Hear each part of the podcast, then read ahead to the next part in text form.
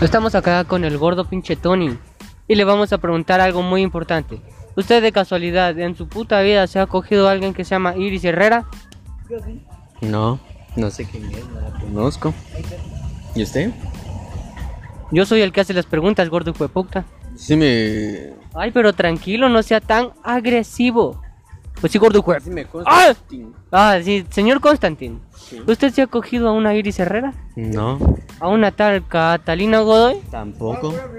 ¿A una tal Lucecita Vázquez? Responda pues, Constantin, hijo de puta. No, tranquilo Emiliano, que yo nunca me he cogido a nadie. Sí, virgen todavía. Ah, entiendo. Entonces, ¿cómo explica que estaba flaquito y ahora está más gordo que el gordo Tony? Porque he comido mucho y no he caminado, ¿no? Oh, mamá sota. Aquí terminamos este podcast lleno de aventuras y diversión.